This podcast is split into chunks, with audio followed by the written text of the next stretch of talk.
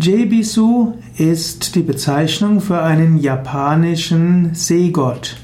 Also in alten Japan ist Jebisu einer der Götter des Meeres. Jebisu, also ein japanischer Meergott.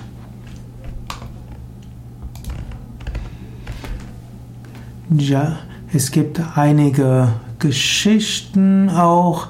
Es heißt, dass Jebisu hm, ein Gott der Gewässer geworden ist.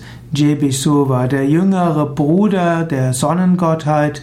Er wurde wegen seiner Missgestalt von seinen Eltern verstoßen. Jebisu lebte dann hm, am Meer und erwarb sich durch seine Emsigkeit große Reichtümer.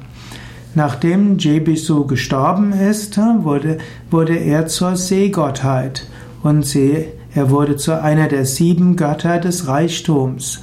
Man feiert für Jebisu mehrere Feste und insbesondere das Fest am 20. des 11. Monats ist dort besonders wichtig.